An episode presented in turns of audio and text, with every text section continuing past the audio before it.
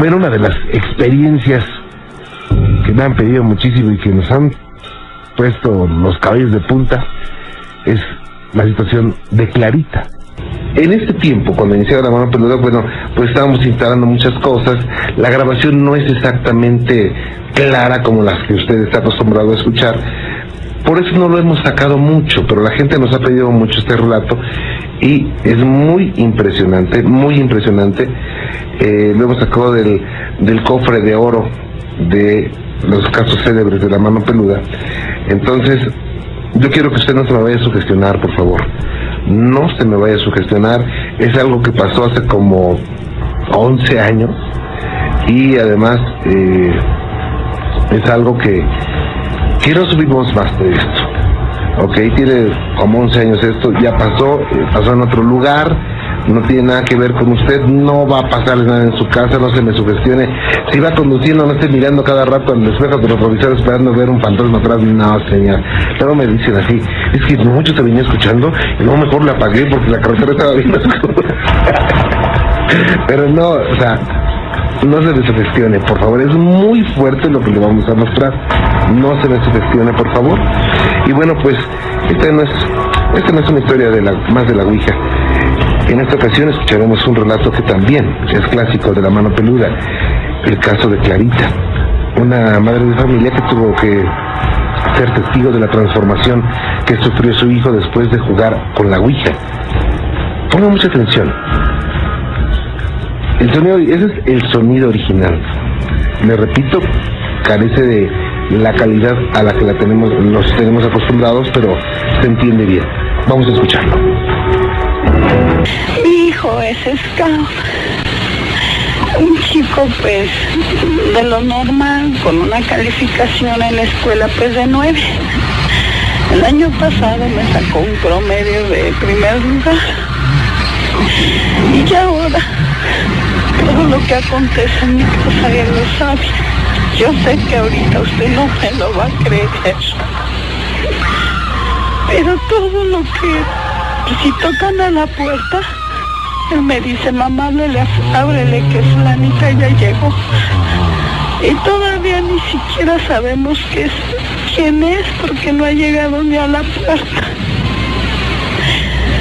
El otro día se cayó mi hermana y mi hermana vive en Cancún. Antes que me dieran la noticia me la dijo. Yo tiré la ouija, pero no a un fuera de lugar, sino al tirar quiere decir que la arrojé. Me dijo, no lo hagas, mamá. No, no te metas con ella. Pasó. Y ahorita, todas las noches no me despierto. Casi no duerme. Y tres días mi hermano también tuvo otro problema. Todo me lo notifica, todo me lo dice. Y él dice que, que no me meta yo con esa tabla, que esa tabla no es un pedazo de madera, pero ya no es igual. Él tiene 15 años, medía unos 60, ahorita ya mide unos 82. Y yo me siento muy desesperada, señor Ricardo, porque dice muchas cosas que no le entiendo.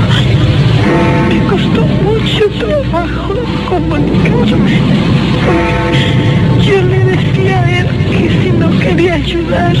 Que hablaban ustedes de los scouts y que si él quería ayudar.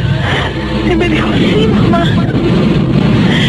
Nos vamos a juntar mucha gente y vamos a ayudar. Tú no te preocupes, ya duérmete. Y ya ahorita que me asome no me lo va a creer. Está levitando. Tiene, ¿qué le? Como medio metro nevado de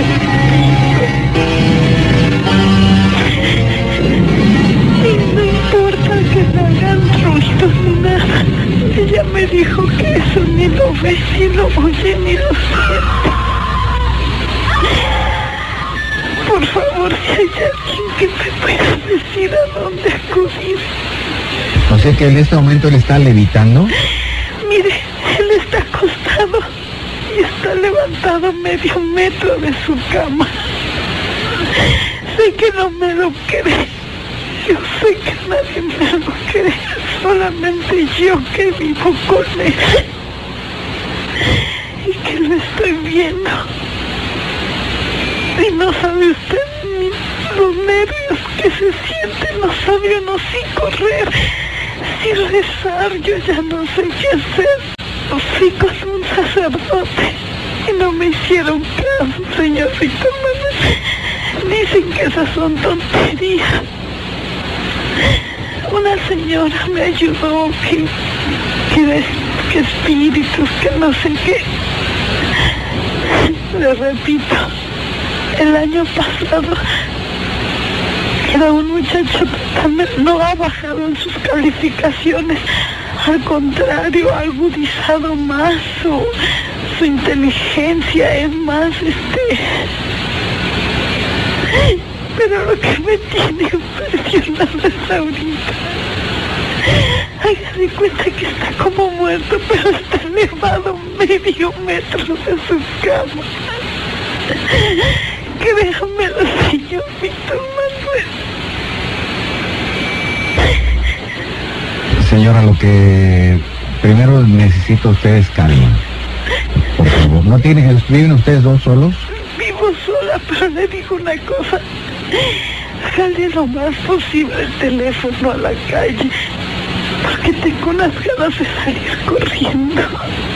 Me da mucho miedo, yo nunca había visto esto, Dios mío. Bueno, mire, vamos a, vamos a enviarle ahorita a algunas hijo personas. mide un metro ochenta y dos centímetros ya, y cada día crece más, pero ya no en una forma normal. 15 años de mide 1,82. 15 años. Sacó el segundo lugar en escuela el año pasado y ahora, ahora, ahora no le miento.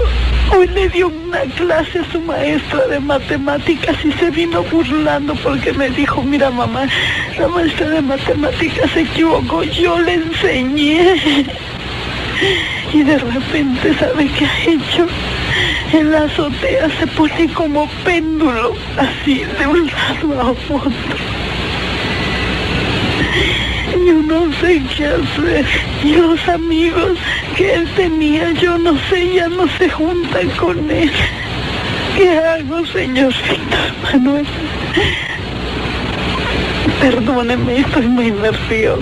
Yo No, no, no, sé por, su- por supuesto que debe estar muy nerviosa, sobre todo que es su hijo y lo ve que está en problemas, porque la verdad es que lo que, lo que ha sucedido con él por estar trabajando con la Ouija es que alguien se introdujo a su cuerpo y ahora le está usando a él. No me hace nada, no rompe nada. No, no, no, ya sé. No, señor Víctor Manuel. Pero la tensión en que usted está, los nervios eh, en que usted está, eh, es capaz de que sea usted la que termine mal y no él. Entonces yo le suplico que se calme, que se tranquilice. En estos momentos, si nos están escuchando nuestros amigos de Justicia y Bienestar Social, eh, le vamos a dar, eh, nos da usted su domicilio, por favor, Sí, como, como no. y que le vayan a dar una vuelta para que se sienta usted tranquila. Y Espérate, mijito. Espérate. Ahí está su hijo. Sí. Es que no me lo cree, no me lo cree. Está caminando sin pisar. No me lo cree, no me lo cree, no me lo cree, no me lo cree nadie. No, no me lo cree, no me lo cree, no me lo cree. No me lo va a creer nadie, nadie, nadie. Esto no me lo cree nadie, Dios Señora, mío. tranquila. Dios mío, Dios mío, Dios mío, no me lo cree esto nadie, nadie, nadie. ¿Qué hago, señor Víctor Manuel? ¿Qué hago, señor Víctor Manuel? Y bueno, pues ahí se cortó la llamada. se quedó la situación así. En ese momento, en ese tiempo no teníamos los teléfonos. Digo, no, no, no pedíamos el número telefónico y no pudimos llamarle. Se pidió que se volviera a comunicar jamás lo hizo. Y bueno, pues todo este asunto de Clarita tiene mucha lógica, mucha, mucha lógica. Cuando una persona tiene una posesión demoníaca, eh, pueden ocurrir muchas cosas, no siempre es igual, eh, tienen diferentes comportamientos.